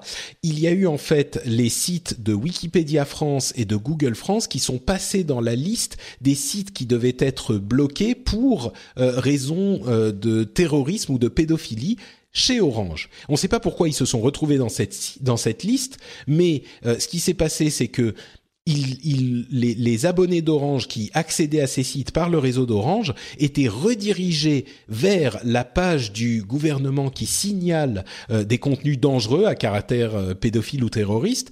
évidemment, le site du gouvernement n'a pas tenu parce que ça faisait des millions de requêtes et du coup, ça donnait l'impression que le site était euh, complètement hors service. Et, de, de fait, c'était le site du gouvernement, ce site spécifique, qui était hors service. Alors, ça a été corrigé en une heure, ça a fait beaucoup de bruit et beaucoup beaucoup se sont euh, empressés de dire ah bah voilà euh, c'est la catastrophe du euh, déblocage et de ce genre de, de, technologie qui nécessite enfin qui fait qu'on va bloquer différents sites et voilà dès qu'il y a une erreur c'est la catastrophe et moi pour une fois je crois que je vais prendre le contre-pied vraiment. Hein, c'est pas juste pour me faire l'avocat du diable. Je crois que c'est pas un argument valable parce que au contraire, la la la chose s'est bien passée. Alors, on, s'en est rendu compte et ça n'a duré qu'une heure. Certains me répondront oui, mais c'est parce que c'est un gros site. Si jamais par erreur il y avait eu un petit site qui n'avait pas plus été accessible, eh ben on s'en serait jamais aperçu et ça aurait pu rester euh, quelques heures, quelques jours, peut-être quelques semaines avant qu'on s'en rende compte et que quelqu'un réussisse à joindre la personne chez Orange. Et si c'était un petit site de, de quelqu'un qui vend des trucs sur Internet par exemple ou qui fait du commerce, ou je sais pas, par exemple FrenchSpin.fr, moi ça aurait été la catastrophe parce que j'aurais pu plus pu travailler. Euh, et du coup, je viens de défaire mon argument de c'est pas trop dramatique moi-même, euh, parce qu'effectivement, euh, c'est, ça aurait pu être un problème pour un, quelqu'un qui n'était pas de la taille de, de, Google ou de Wikipédia. Mais voilà, je sais pas, t'en penses quoi, toi, Guillaume? C'était un problème bah, j'ai déjà une pensée émue pour toutes les mamans qui ont appelé leurs enfants pendant l'heure où elles essayaient d'accéder à Google en disant euh, il y a un problème, aide-moi, Google est cassé. Euh, mais effectivement, moi, moi j'ai plutôt tendance à penser qu'il euh, va falloir sacrément effectivement surveiller. Euh, j'ai plutôt tendance à, à, suivre le deuxième Patrick qui commençait quand même à se dire que pour une boîte ça peut être flippant parce qu'en plus il y a certains secteurs d'activité où c'est pas parce qu'on est présent en ligne qu'on a vraiment des connaissances et des capacités de réaction fortes formidable.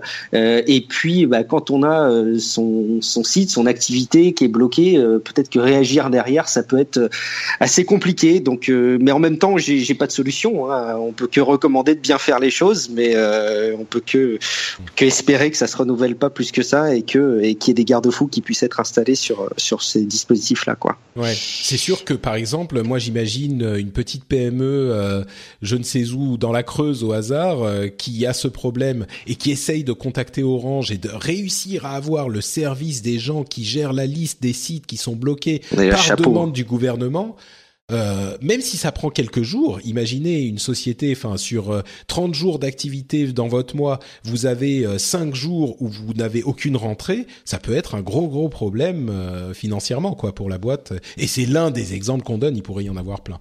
Donc bon, je me suis auto convaincu, très bien, bravo Patrick. Ça touche à la neutralité du net, hein, d'ailleurs, bah, tous les, les, dispositifs que tu décrivais. Ouais, ouais.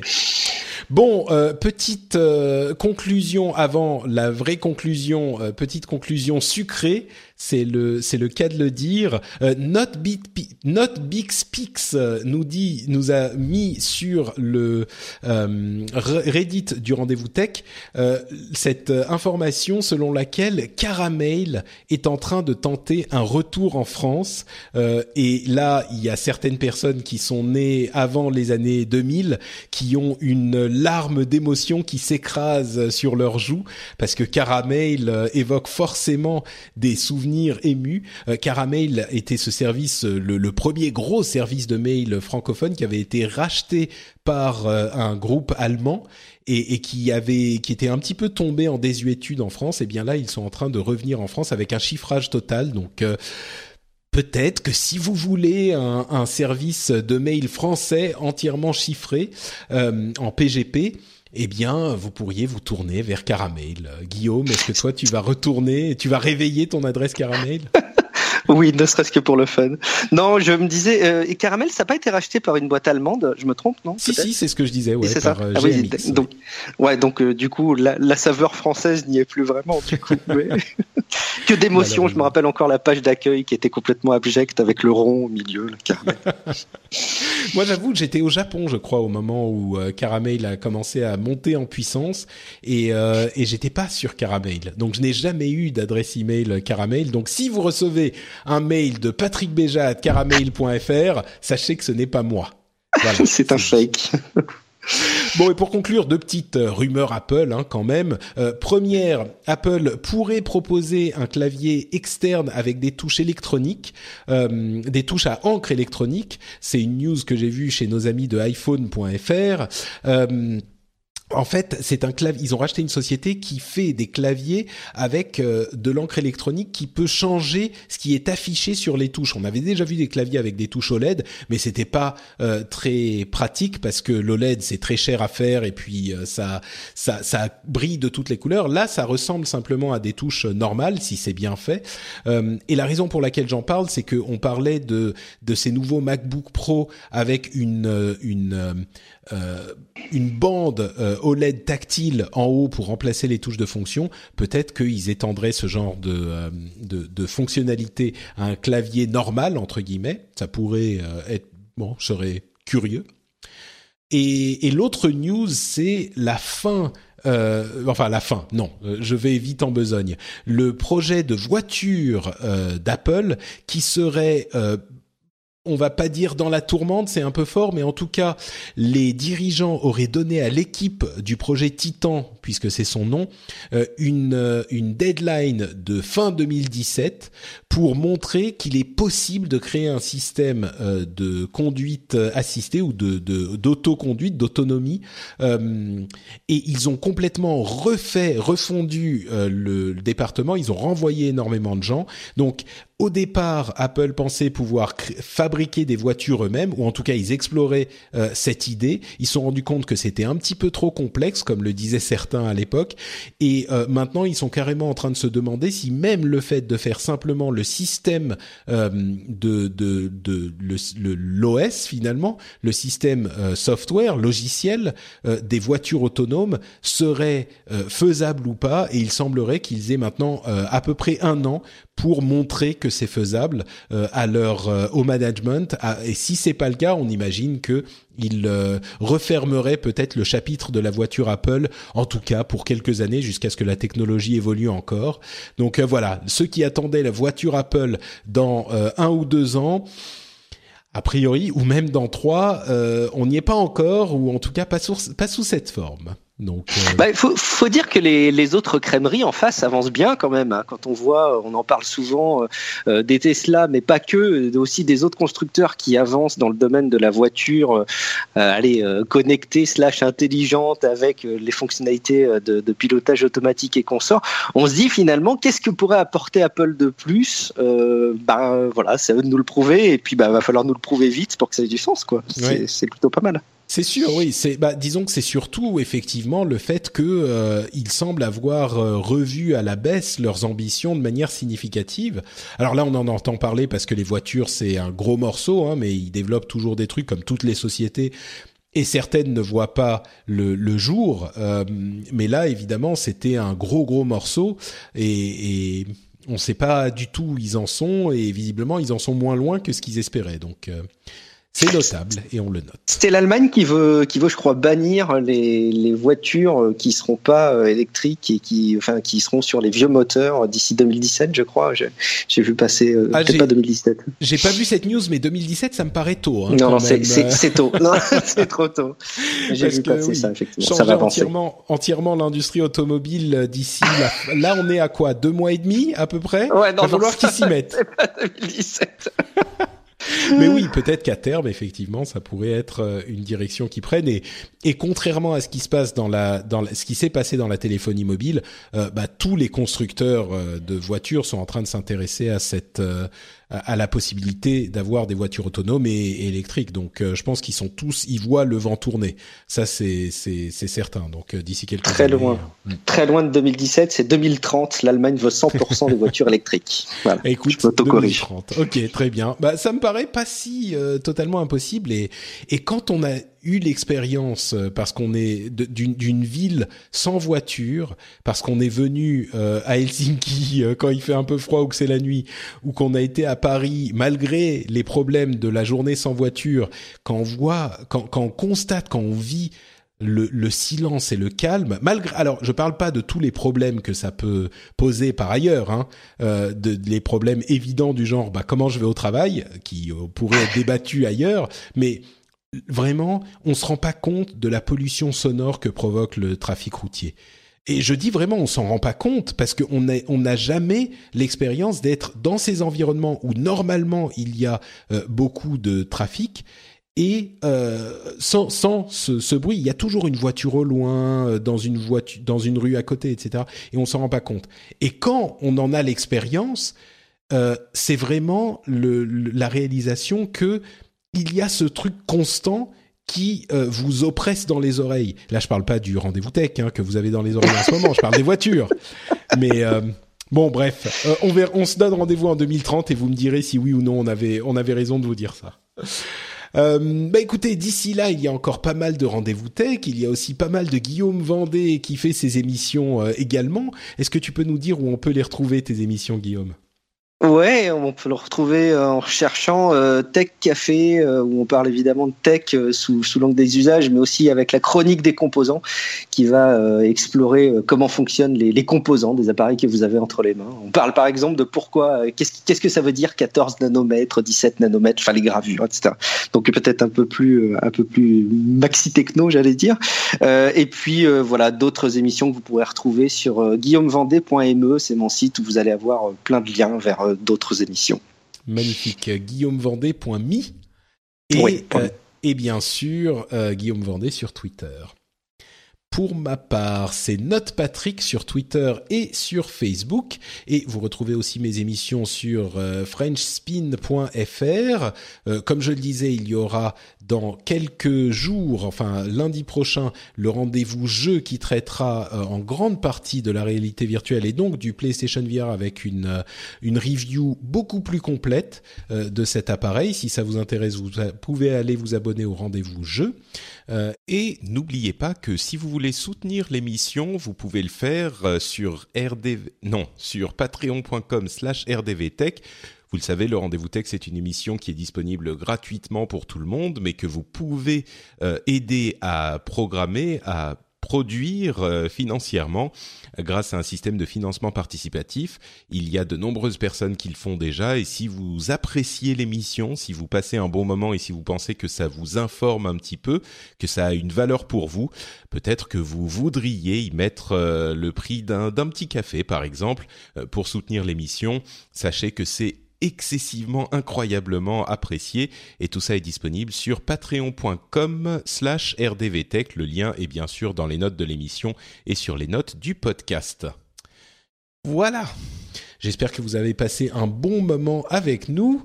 Euh, on sera de retour évidemment dans 15 jours. Euh, si tout va bien, oui, je regarde mon calendrier parce que j'ai le voyage aux États-Unis qui se profile à l'horizon. Mais on, on, sera là pour le rendez-vous tech comme toujours évidemment.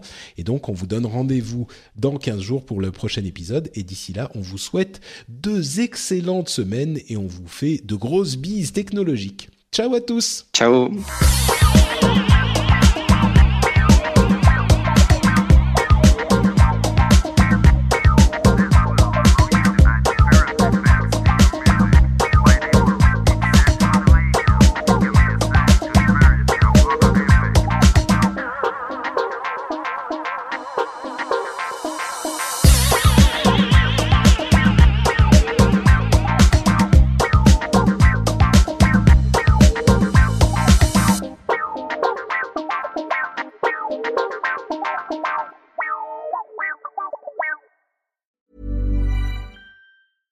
Cool fact a crocodile can't stick out its tongue. Also, you can get health insurance for a month or just under a year in some states. United Healthcare short term insurance plans, underwritten by Golden Rule Insurance Company, offer flexible, budget friendly coverage for you. Learn more at uh1.com. Planning for your next trip? Elevate your travel style with Quince. Quince has all the jet setting essentials you'll want for your next getaway, like European linen, premium luggage options, buttery soft Italian leather bags, and so much more and it's all priced at 50 to 80% less than similar brands. Plus, Quince only works with factories that use safe and ethical manufacturing practices. Pack your bags with high-quality essentials you'll be wearing for vacations to come with Quince. Go to quince.com slash trip for free shipping and 365-day returns.